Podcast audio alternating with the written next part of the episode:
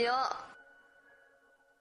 はい、では美術系ラジオ番外編、えっと、お酒を飲みながら話していますけれども美術系ラジオをこれからどうするかというもう建築雑誌の第1回みたいな特集をやろうと思います、えっと、メンバーは、えー彦坂さん南さん五十嵐さん、えー進行役として天内が、えーおります、えー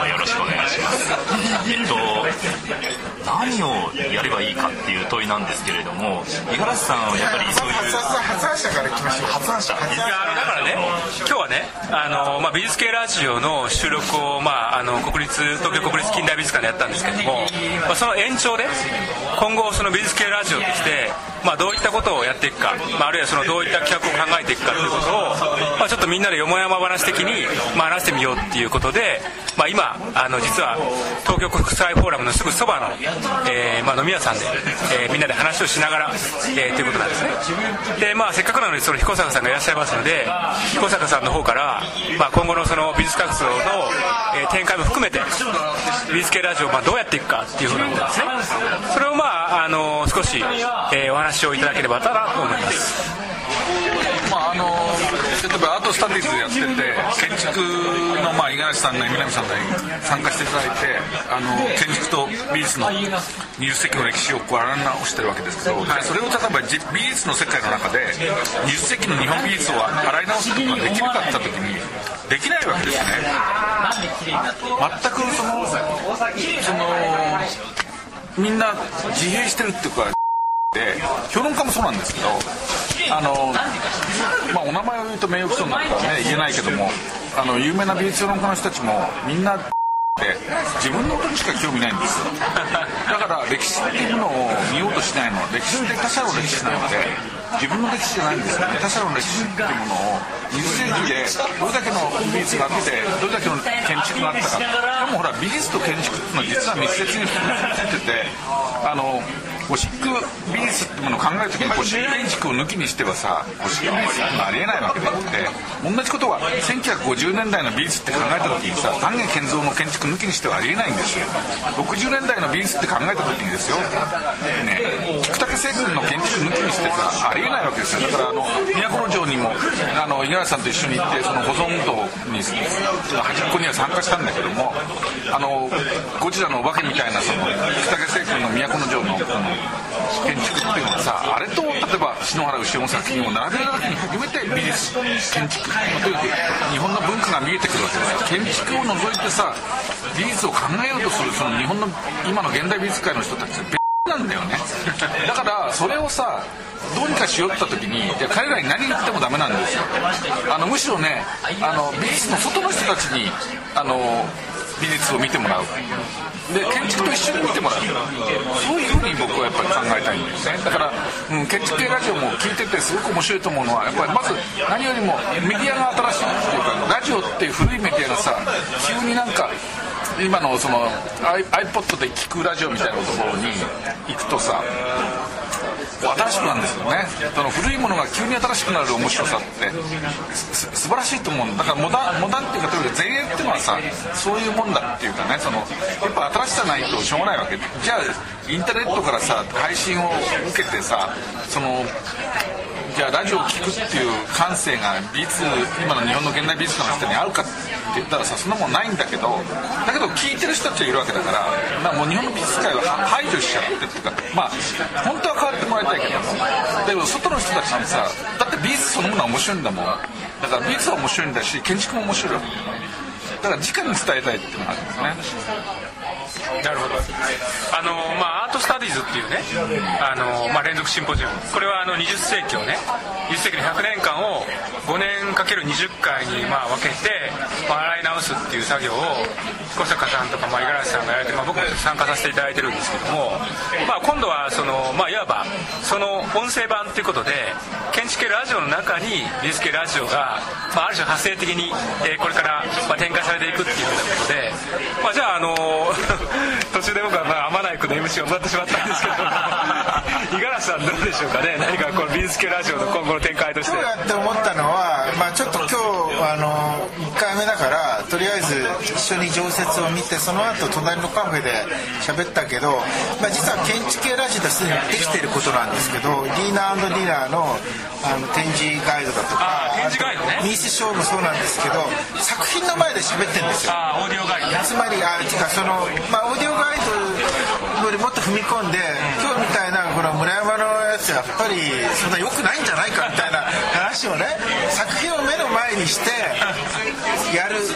ことができるとその次のステップとしては面白い、まあ、今日はまあ1回目だからちょっとそこはできないけどあの建築系ラジオでは実はもうすでにあのやってあれ実は作品の前で喋ってるわけ。僕と松田とかあるいは木村さんとかがその場で喋っているからセミオフィシャル。つまりオフィシャルっていうと多分美術館の館長まであの OK 取らないといけないけどセミオフィシャルという形で何かあのそうそういうコラボレーションができるといいと思うのであの我をと思う美術館がいたら手を挙げてください。なるほど。あとは学芸員を巻き込めると楽しいあそうだね。そうだね、だから学芸員の人にも出てもらったりするといいかもしれないし。企画にはちゃんと学芸員がいらっしゃるそういう方の協力を得られながらやれると面白いいや当初ですね学芸員巻き込んで僕考えたんだけどあのまあいろいろスケジュール合わなかったんでまあ1回目だから1回目だからまあ今後の展開でね。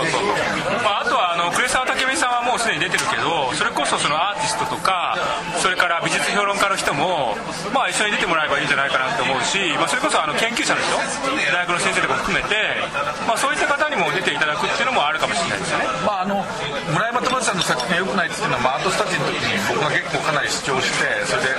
あのシビッタースと比較した時に落ちるっていうこう主張をしたわけですね。で今回たまたまその並んでしまったので、えー皆さん率直にそういうふうに反応してくださって。国立新美術館のオープニング展の時もなんか並んでませんでしたっけ？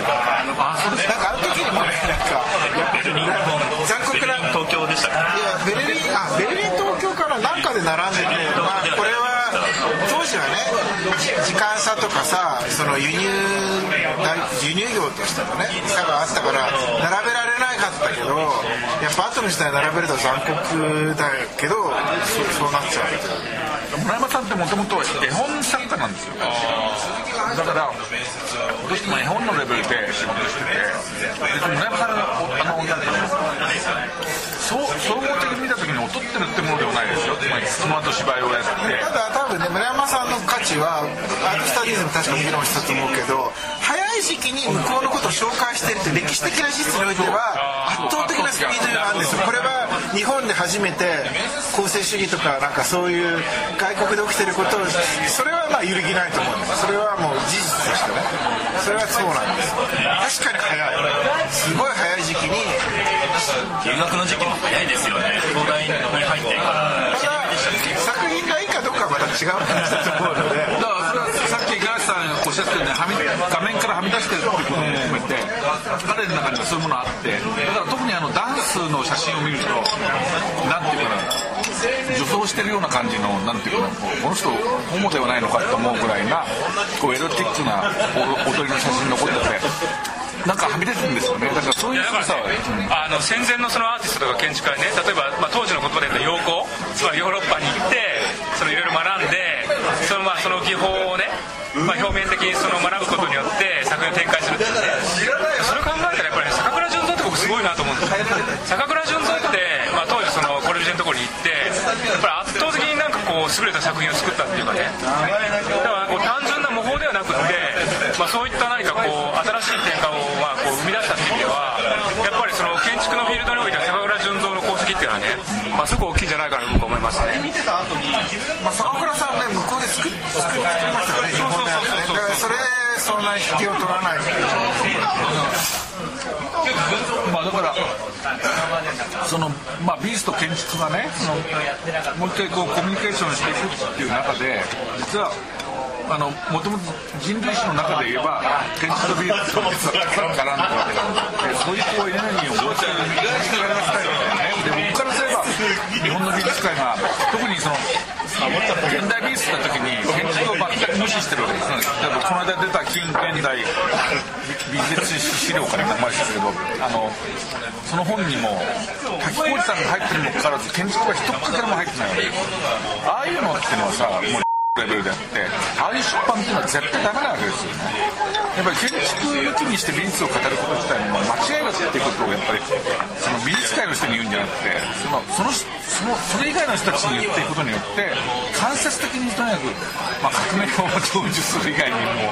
僕からするとしょうがないんだよね。あの美術館って美術館の中で喋るっていうことはいわゆるこう象徴界的にはそれほど規制されてないですよね。つまり写真を撮っちゃうとかスケッチはあの規則としてダメだけどだからまあいやか勝手にねなんか展覧会に行ってその前で喋って収録してあのもう一つの展示ガイドとかはできると思うんですよね。僕ねやったことがあるんですよ。実はニュクイクイーンズミュージアムでグローバルコンセプチャリズムグローバルコンセプチャリズム展ってやった時にあのー僕も出品してたんですけど富井玲子さんとか何人かの人とあのー作品の前で喋っていくってことはやってます。でそれなんか記録で出したんですか？あのー収録はしたんですけど記録では出してない。あまあだからそあえあ出し出しましたこちらは LR っていう雑誌で出しましたはいまあだからそそういう感じでできると思います。ただねこの美術館で今何の許可もなくいきなり行って展示の前でベラベラ喋り合うっていうのはちょっと現実的じゃない。いやいやできますよ。それはできます禁止条項ないですから。禁止条項として何なんでしょうね。つまりないです。ね他のお客さんの迷惑になるっていうこともし禁止条項がだから多分言うとしたらそれでしょうね。他のお客さんの迷惑になるという言い方以外には禁止条項だったらそれがどれぐらい正当されるかわからないけれどそういう言い方するでしょうねでも大きい声でや特別に大きい声で騒がない限りはだから割とってた場合には普通の会話レベルで作品の前で喋って録音してる分にはあの拒否される言われはないはずなんですよ。でもむしろ向こうが条項を作るのに手間かかりますからとりあえずはできていくだから作品の前で喋りながら録音することを不可とするという条文があるのかと。言ったらそれないでしょう。ないです。だからあのね自主規制がまずまずいんだよ。自主規制しないでやっちゃう方がいいそれはちょっとやってみますかね。やりましょう次はね。どこに狙い撃ちしますか？まあ、今日はちょっとあの1回目だからちょっとそれちょっとおとなしくやりますけど、まあ、そういうのもいやだって作品の前見てあれこれいい悪いっていうことにあのだって写真も撮ってないしスケッチもしてないしメモも書いてない喋ってる作品を前に語り合うことがいけないのかって逆に問い問い直したくなりますよね。でもはどうなんでしょうね。図版なしで会話だけ聞いてるっていう状態は。だからだからねだから実はこれはねそのこれは実は展覧会のプロモーションなんですよつまり建築系ラジオでやって考えたのはね図版がないことを喋ってるわけだからこれはこれ聞いた人は展覧会見に行きたくなるはずなんですよ。でその同じ作品前に立って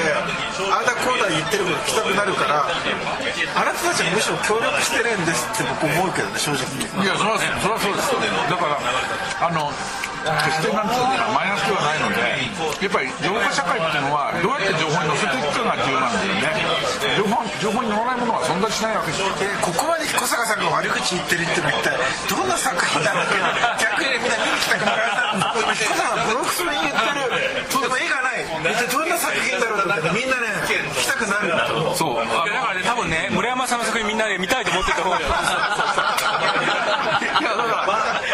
そう一番話題になってるよいやいやだから僕モノウィキペディアで物派そそ成立したのは広坂が批判したからっていう。それは正しく美術的な人印象派も全部そうだけど悪口が歴史を作るわけですよねだからあのいいいんですよ。だからいいも悪いも玉石混合でいいんですだからこう見見てそれで誰かが悪口言って誰かが肯定を言ってでまあ反対に言えば面白くないと人間人間の本質は何なのかっていう時にまあ、退屈なんですよね生きてくること自体。がだからやっぱり一番まずいのは無視される作品です。よ言われない作品よりは私はやりたくなっちゃうそうねいやなんかね今日はあのコラージュ展国立近代美術館でコラージュ展の展覧会見ましたけども、まあ、いわばその建築と美術のコラージュっていうかね僕はあの彦坂さんとあの建築と美術の間っていうタイトルで、まあ、2回展覧会小さな展覧会をさせていただきましたけども、まあ、それは「ビトゥインアートアーキテクチャー」っていう、まあ、タイトルだったんですけどもいわばコラージュビトゥインアートアーキテクチャーみたいなね。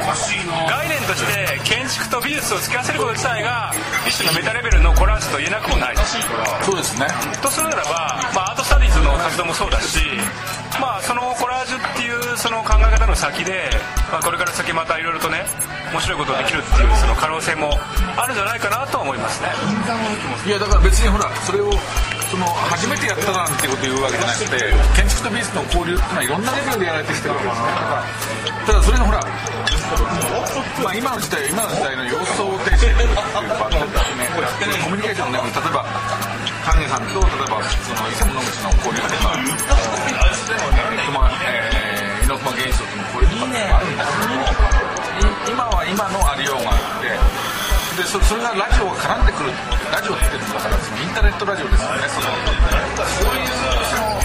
反転っていうか新しいメディアが登場してくる時の面白さってまあたまらないというか、ね、そういうはいじゃあですね、まあ、これはいろいろとですねあのこれからも企画を考える余地はいろいろあると思うんですけども、まあ、一旦これはですねあのこれ収録を終えてまた今後に向けていろいろとお話をしていきたいと思いますどうもありがとうございました